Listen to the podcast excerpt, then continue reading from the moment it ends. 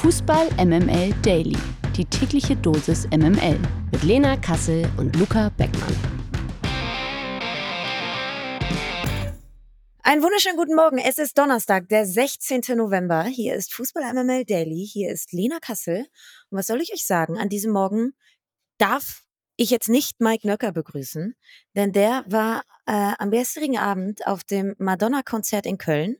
Und so wie ihr Mike Nöcker kennt, wisst ihr dass er in der ersten Reihe stand, vermutlich jetzt keine Stimme mehr hat, weil er beim Song Like a Virgin relativ stark und laut mitgesungen hat. Also es sei ihm verziehen. Er hat dementsprechend heute frei. Und wenn Mike Nöcker frei hat, dann springt ja normalerweise Nils Bubble ein. Der war aber auch verhindert. Und dann kommt sozusagen unser zwölfter Mann zum Einsatz. Und sein Name ist Luca Beckmann. Guten Morgen. Guten Morgen. Also es wäre jetzt gelogen, Lena, wenn man sagen würde, das war geplant. Ich war eigentlich noch halb am Pofen, aber natürlich, wenn Lena Kassel ruft, dann springe ich aus dem Bett, schmeiß die Decke zur Seite, hole mir Wasser und setze mich ans Aufnahmegerät. Aber ich freue mich sehr, da zu sein. Guten Morgen.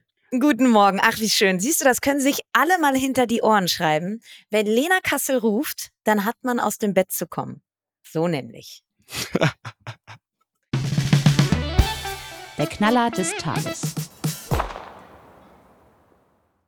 Es ist nun also wirklich passiert. Nach 14 Spielen ohne Sieg hat sich Union Berlin von Urs Fischer getrennt. Die große Erfolgsgeschichte findet nach über fünf Jahren jetzt also sein Ende. Fischer führte Union in seiner Amtszeit von der zweiten Bundesliga bis in die Champions League. Die Entscheidung einer Trennung habe Fischer gemeinsam mit Präsident Dirk Zingler getroffen. Lena, zunächst erstmal die Frage an dich. Hast du damit überhaupt noch gerechnet, dass es zu einer Trennung kommt? Man hat ja erst gedacht, das wird jetzt so ein Freiburger Weg bei Union, wie mit Christian Streich damals bei Freiburg, dass Union so schlecht spielen kann, wie sie möchten. Die gehen im Zweifel auch mit Fischer in eine zweite Liga. Genau das passiert jetzt nicht. Und es gab ja auch viele Treuebekenntnisse in letzter Zeit. Jetzt ist er weg. Hast du damit gerechnet? Ja, ich habe es ja auch schon in der Montagsfolge angesprochen. Ich äh, fühle mich ein wenig bestätigt, weil so wie sich die Nachricht auch äh, gelesen hat, weiß man, wenn man zwischen den Zeilen liest, dass auch Urs Fischer ähm, eher, glaube ich, die treibende Kraft jetzt hinter dieser Trennung war. Ich würde da nicht von Entlassung sprechen. Sie sagen ja, es, war, sei eine gemeinsame Entscheidung gewesen und ich kann mir schon vorstellen, dass Urs Fischer einfach den Blick vor der sportlichen Realität nicht mehr verschlossen hat, sondern eventuell selber gemerkt hat, dass es jetzt eben einen frischen Kopf braucht, ein wenig neue Symbolik. Ähm, und, und da ist er einfach uneitel genug, um zu sagen, okay, ich mache hier Platz für wen Neues, weil mir eben aber auch der Verein Union Berlin so am Herzen liegt und ich weiß, dass sie mich vermutlich nicht entlassen hätten und ähm, sehenden Auges in die zweite Liga gegangen wären. Und das ist natürlich auch so eine Sache, die Ansprüche bei Union mit den Transfers, die sie getätigt haben, sie haben tief in die Tasche gegriffen. Ähm, die Realität gerade finanzieller Natur sieht jetzt eben ein bisschen anders aus und da kannst du es dir nicht leisten, sehenden Auges in die zweite Liga zu gehen und dementsprechend hinkt für mich auch immer dieser Vergleich jetzt mit dem SC Freiburg, die ja auch mit Christian Streich in die zweite Liga gegangen sind und so weiter und so fort.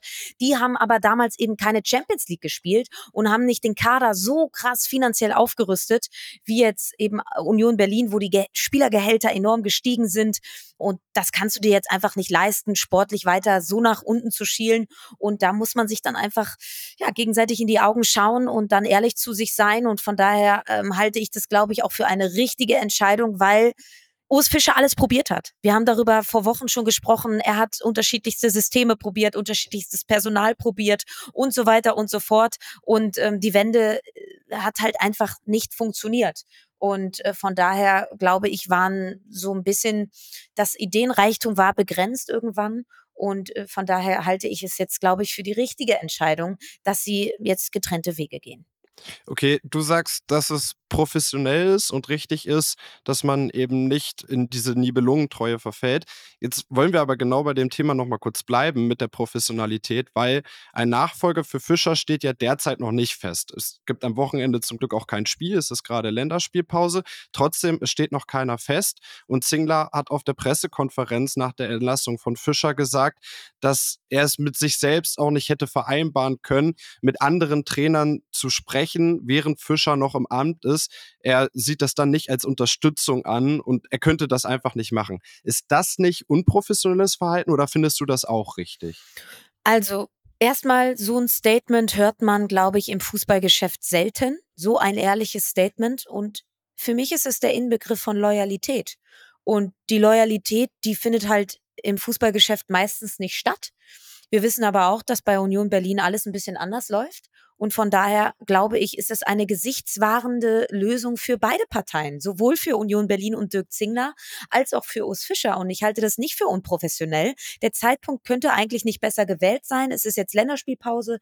Du hast Zeit jetzt in Ruhe darüber nachzudenken, wer äh, zu diesem Verein passen könnte.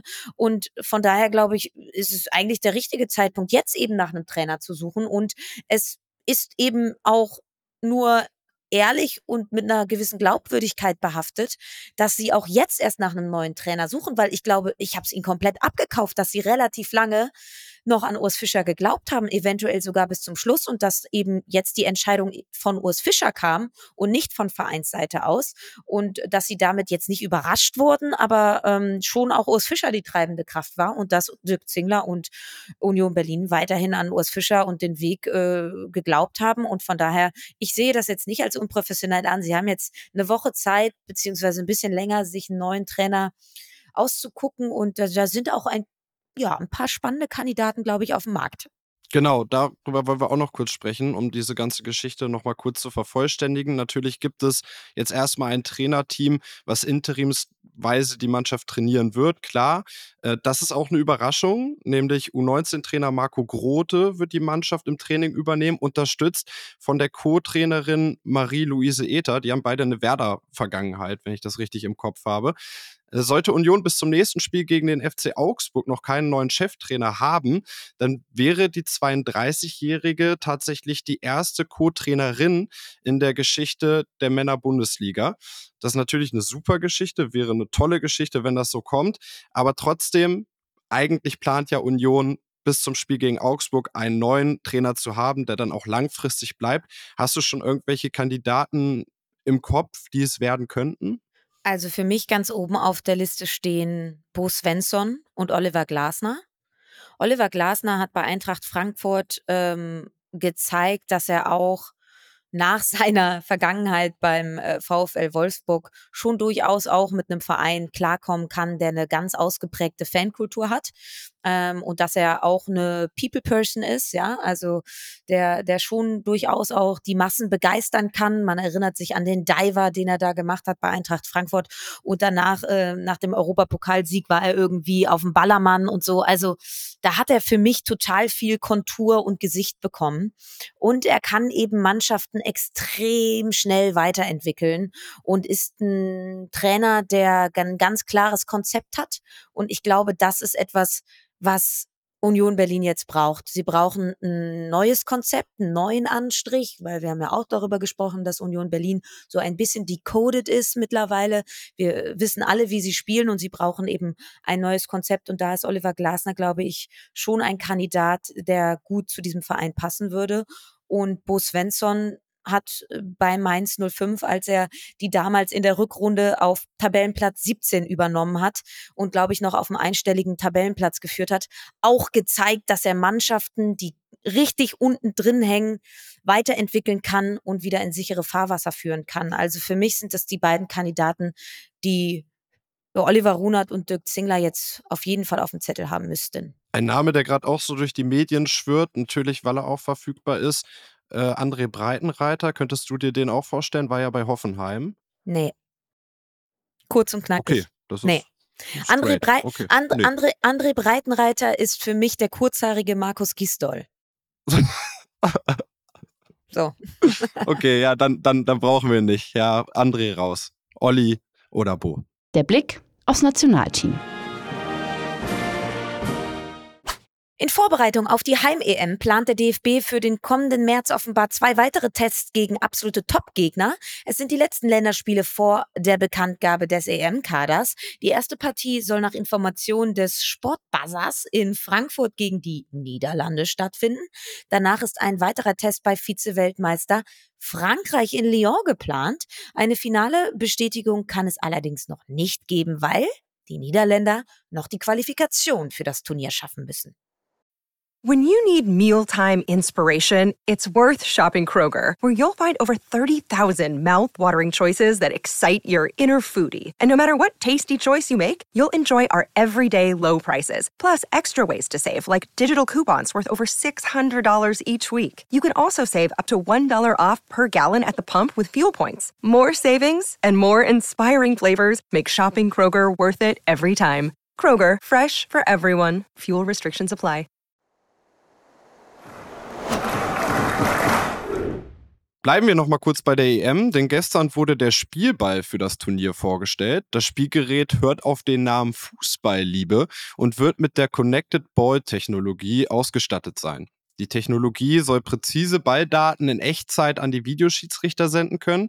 Durch die Kombination von Spielerpositionsdaten mit künstlicher Intelligenz Schade, dass Mike nicht da ist. Das ist ja genau seins. äh, trägt die Innovation außerdem zur halbautomatischen Abseitstechnologie der UEFA bei und ermöglicht damit schnellere Spielentscheidungen. Bei der Gestaltung des offiziellen Spielballs habe man sich von der Energie und Vielfalt des Turniers und der Liebe Europas zum Liebe Europas zum Fußball inspirieren lassen. Na dann. Verlierer des Tages. Das ist heute ganz klar Karim Adeyemi. Der hat sich nämlich mit der Absage bei der U21-Nationalmannschaft für die kommenden Länderspiele ordentlich Ärger eingeholt. Laut der Bild-Zeitung ist vor allem Julian Nagelsmann gar nicht begeistert von Adeyemis Verhalten. Der Bundestrainer erwartet demnach von seinen Spielern, dass sie es als Ehre empfinden, vom DFB nominiert zu werden, was auch die U21 beinhaltet. Die Bild spekuliert nun sogar, dass sein Verhalten dem 21-jährigen BVB-Star die EM-Teilnahme kosten könnte. Adeyemi selbst wolle die Länderspielpause stattdessen nutzen, sich bei Borussia Dortmund für mehr Spielzeit zu empfehlen. So, Lena, Team Nagelsmann oder Team Adeyemi? Auf jeden Fall Team Nagelsmann. Mir gefällt ähm, die Art und Weise und die Attitude, die Karim Adeyemi schon seit ein paar Monaten an den Tag legt, nicht, nicht wirklich. Ich weiß da auch aus anderen Quellen, die noch ein bisschen näher dran sind beim BVB, dass er sich da wirklich teilweise dievenhaft verhält und dementsprechend auch in äh, dieser Saison noch nicht so wirklich zum Einsatz kam. Ähm, hat ein bisschen Oberwasser bekommen nach der vergangenen Saison, wo er ja hinten raus echt ähm, überperformt hat. Und äh, ja, er ist leider nicht auf dem Boden geblieben. Ähm, auch seine Art und Weise, wenn er jetzt wie in der Champions League oder so äh, die ein oder andere gute, gute Aktion hat, wie er sich dann direkt feiern lässt und in Richtung Fans. Also ich glaube, Karim Adeyemi würde ein bisschen Demut ganz gut tun. Und äh, ja, ich fühle mich da so ein bisschen bestätigt jetzt äh, mit der U21-Absage. Das überrascht mich tatsächlich nicht, dass es ausgerechnet Karim Adeyemi macht und da nicht hinfährt. Und dementsprechend kann ich Julian Nagelsmann da komplett nachvollziehen, weil äh, ja, so sonderlich mit Leistung brilliert hat er eben nicht. Und dann gilt es da eben auch erstmal kleinere Brötchen zu backen. Und natürlich ist die U21 ein kleineres Brötchen als die A-Nationalmannschaft. Und ähm, er hätte sich ja auch da empfehlen können, auch für mehr Spielzeit bei Borussia Dortmund. Also kann ich, kann ich nicht so ganz nachvollziehen. Ich finde es eigentlich echt uncool, wenn man da irgendwie private Sachen noch mit reinbringt. Aber ich sage das auch, weil Lukas das im MML-Podcast gesagt hat es ist schon trotzdem irgendwie auffällig, dass Adeyemi sich verändert und seine Leistung überhaupt nicht mehr stimmen, seitdem er eine Beziehung führt, die zumindest medial präsent ist im Sommer. Also mhm. das muss man ja trotzdem einfach mal reinwerfen. Es ist schon sehr auffällig, auch wenn ich das nicht gerne mache bei Fußballern, weil jeder soll privat machen, was er möchte. Aber es ist auffällig. In der zweiten sieht man besser. Peter Knäbel wird Schalke 04 zum Saisonende verlassen. Der Bundesliga-Absteiger teilte gestern mit, dass der Sportvorstand nach Auslaufen seines Vertrages nicht für eine weitere Amtszeit zur Verfügung stehe. Aufgrund der sportlichen Krise der vergangenen Monate war ohnehin mit einer Trennung gerechnet worden. Knebel kam 2018 ja zunächst als Nachwuchsdirektor zu den Königsblauen. Im Februar 2021 wurde er dann nach der Trennung von Jochen Schneider zum Sportvorstand befördert. Mit ihm schaffte Schalke zwar den sofortigen Wiederaufstieg, in der vergangenen Saison gab es wegen zahlreicher Transferflops sowie der umstrittenen Verpflichtung von Trainer Frank Kramer allerdings große Kritik an Knäbel. Auch für den Absturz in der zweiten Liga auf den 16. Platz wird er von einigen Fans verantwortlich gemacht. Die Lage der Liga.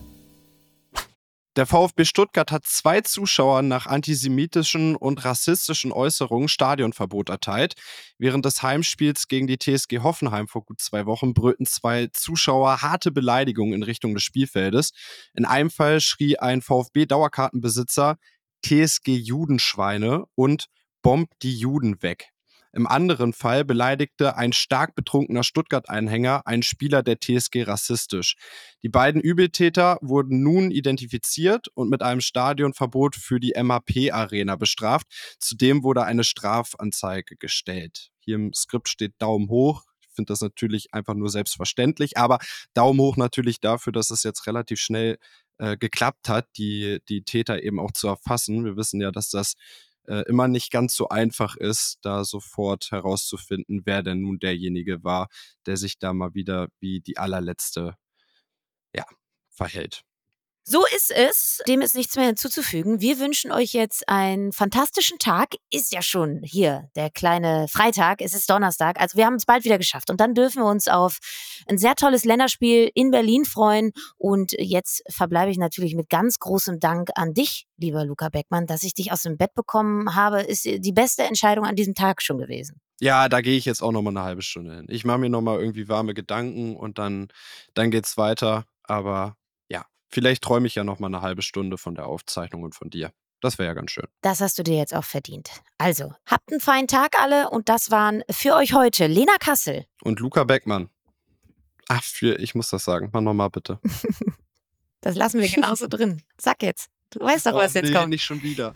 Oh nee, das, das hatte ich schon. Jetzt ich war jetzt komm. viermal hier für Fußball MML. Oh Mann, das ist. Viermal war ich hier, zweimal habe ich das verkackt. Tschüss, das ist scheiße. Macht's gut. Bis morgen. Tschüss. Dieser Podcast wird produziert von Podstars bei OMR.